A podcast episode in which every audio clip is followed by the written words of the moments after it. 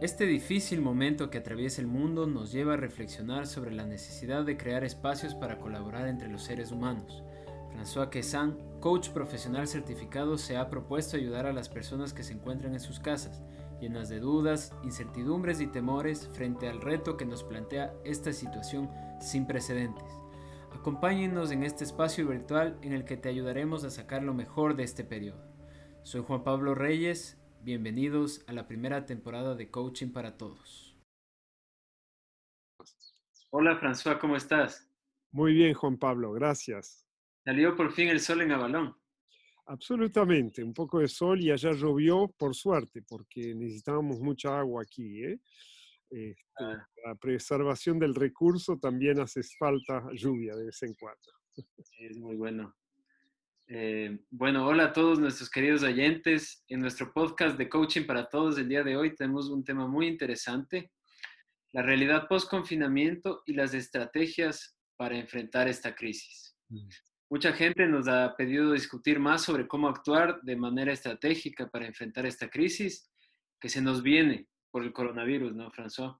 Los expertos pronostican un decrecimiento para Francia, por ejemplo, entre dos o cuatro puntos pero en Latinoamérica la situación incluso parece más complicada. Argentina con una caída de igual de 4 o 5 puntos, Ecuador 6, y bueno, en fin, ¿cuáles son estas realidades que se trataron la semana pasada y esta semana que ya tuviste la sesión en español? ¿Nos podrías decir algunas estrategias, mi querido François? Sí, son de mucho sentido común las estrategias de la gente. Yo creo que son más bien actitudinales, o sea, nuevos gestos, gestos que antes no, la gente no implementaba eh, de forma demasiado consciente. Ahora yo siento que hay una conciencia colectiva entre las personas que se reúnen alrededor de estos grupos de coaching ¿En, en, qué? En fortalecer los canales de comunicación e interacción con los clientes, por ejemplo, ¿no? Eh, todo eso en una mayor transparencia y confianza posible. Eh, replantearse lo económico, cambiar de paradigma, ¿verdad? Em, aprovechar las aptitudes de los jóvenes para rehacer este, servicios, para inventar cosas nuevas, ¿no? Eh, una persona dijo este, que teníamos que sacar lecciones de nuestras lesiones, ¿no? Y bueno, en líneas generales, todo el mundo está de acuerdo que la complejidad no va a estar en obtener información, este, pero más bien en manejar las complejidades humanas, ¿no? Este, esa es una nueva realidad que vamos a tener frente a nuevos miedos, por ejemplo, ¿no? Eh, otras personas decidieron no siempre seguir tratando de captar para ganar, ¿no? sino saber este, ponerse un poco en punto muerto y reflexionar. Eh, la idea también es potencializar nuestros esfuerzos en, sectores, por ejemplo, de bienes renovables. ¿no? Hablamos del agua, bueno, otros sectores renovables. Este, generar nuevas confianzas con los servicios virtuales. Hay gente de marketing digital, por supuesto, que entiende bien de qué se trata, pero muchas otras personas que eh, requieren conectarse ahora sí o sí, así como con los clientes, sus equipos, etcétera, no confían tanto todavía en las tecnologías virtuales, pero saben que tienen que hacerlo, por supuesto.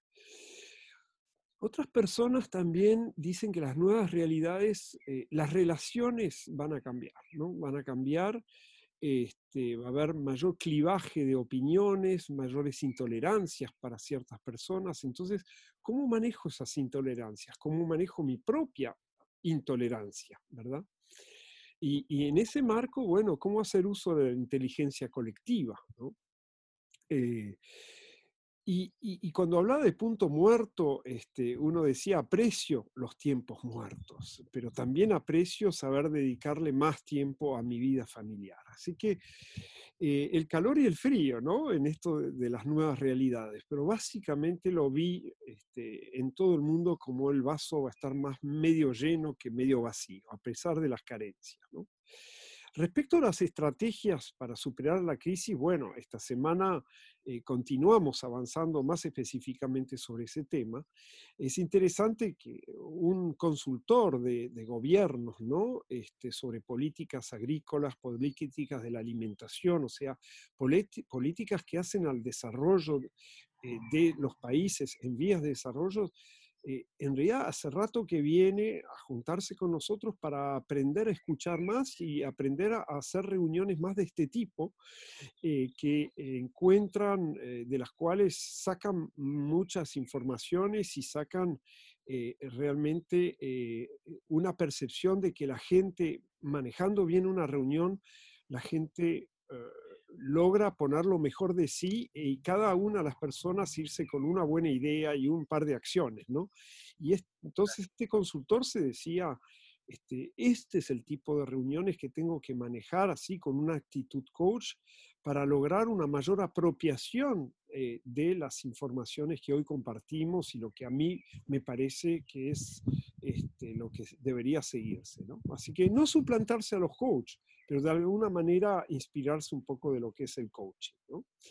Este, o sea, estamos hablando de una reingeniería en la conducción de reuniones con sus equipos o con otras partes interesadas.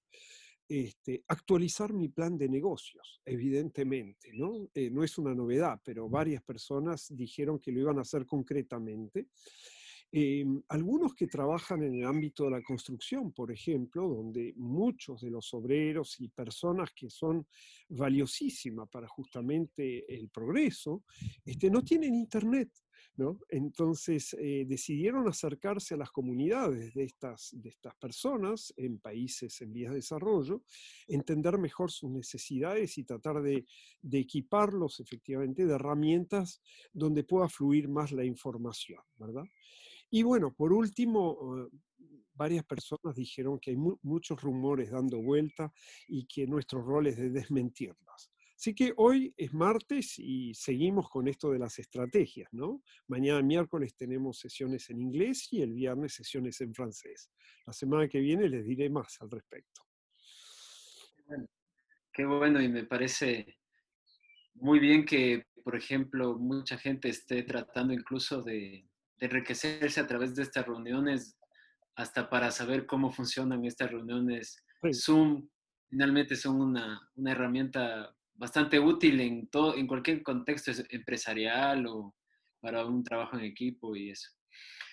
Bueno, entonces, muchísimas gracias, François, por el resumen. Me parece que hubo una gran sinergia de, de ideas en toda esta explicación que nos cuentas. Y ahora, esta semana que viene, ¿cuál será el tema para Coaching para Todos? Escuchando a la gente este, que da su feedback a través de, internet, a través de los mails, diciendo cómo le fue en la sesión y proponiendo nuevos temas. Eh, un tema que es eh, interesante para la semana que viene es cómo pienso yo influenciar positivamente a mi entorno. En otras palabras, eh, quiero que las cosas cambien. Bueno, ¿qué hago yo para cambiar? E, ese es un poco el tema que vamos a tratar la semana que viene. ¿Qué te parece, Juan Pablo?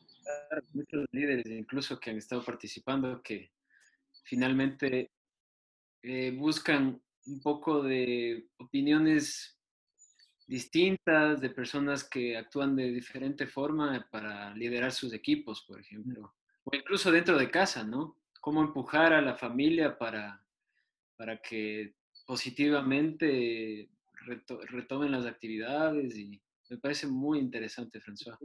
¿Cómo, ¿Cómo generar espacios de confianza y de seguridad para la gente? Sobre todo la gente tiene miedo, ¿no? Uno tiene un rol, uno tiene posibles gestos para, para poner, ¿no? Para cambiar.